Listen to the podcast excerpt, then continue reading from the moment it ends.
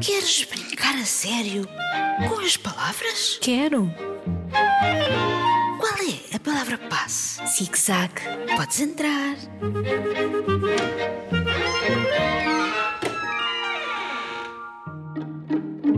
Olá, Isabel. Olá, Margarida. Olá, queridos ouvintes. Cá estamos nós para. Brincar a sério com as palavras. Temos textos para vos ler, respostas ao desafio que lançámos no programa anterior. Vamos recordar qual era. Tinham de procurar dois poemas, podiam ser dois autores diferentes e depois era só escolher um verso de cada um para escrever o texto. Um dos versos estaria no início do texto, o segundo no final.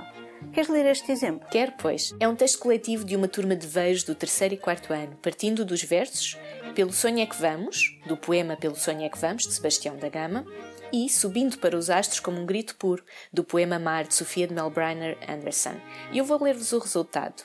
Pelo sonho é que vamos onde queremos, alegres e felizes perante o sol radiante e esplendoroso. O sonho é como o sol que se esconde, mas nunca para de brilhar. Sonhamos em acabar com a fome, a guerra e a tristeza. Sonhamos com um mundo melhor e mais justo, onde todos tenham um emprego decente e onde todos os sonhos se poderão concretizar. Os sonhos mágicos das crianças vão subindo para os astros como um grito puro. Muito bonito. Tenho aqui outro exemplo de um terceiro ano de Viseu, Massurim, e que partiu destes versos. Na areia branca, onde o tempo começa, de As Palavras Interditas de Eugênio de Andrade, e Amores Perfeitos de Muitas Cores, de Ou Isto ou Aquilo, de Cecília Meireles. E ficou assim. Na areia branca, onde o tempo começa, o sol brilha. O mar azul e salgado salpica os meus pés e eu fico feliz. O barulho das ondas acalma os meus pensamentos e eu permaneço ali, a olhar para o infinito. O que será que há para lá da linha do horizonte? Um tesouro? Uma ilha fantástica? Com animais extraordinários? Haverá de certeza tudo o que a minha imaginação quiser. E hoje apetece-me ver amores perfeitos de muitas cores. Estamos muito contentes com os resultados. Obrigada, queridos alunos e queridos professores. Mas não se esqueçam que há mais exemplos no Padlet de brincar a sério com as palavras, onde estarão mais textos para ler. Isso mesmo. E agora vamos ao próximo desafio. Palavras com terminação obrigatória. Queres explicar o que será isto de ter uma terminação obrigatória? Sim, claro. Ora, a ideia é procurarmos palavras que acabem sempre da mesma maneira.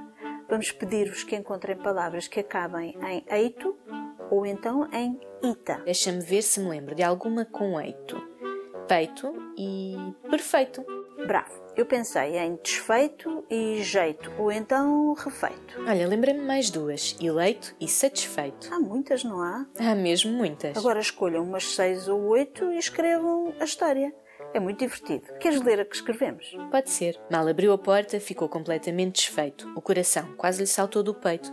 Que desgraça! Desaparecido um bolo tão perfeito. Teria sido comido? Quem seria o suspeito?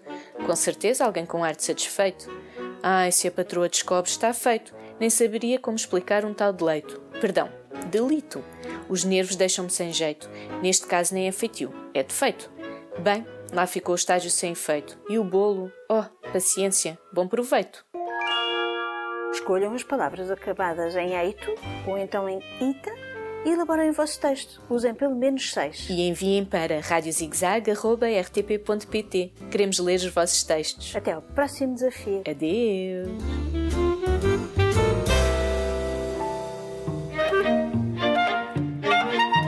Podes voltar. Palavra passe, zig-zag. Zig-zag.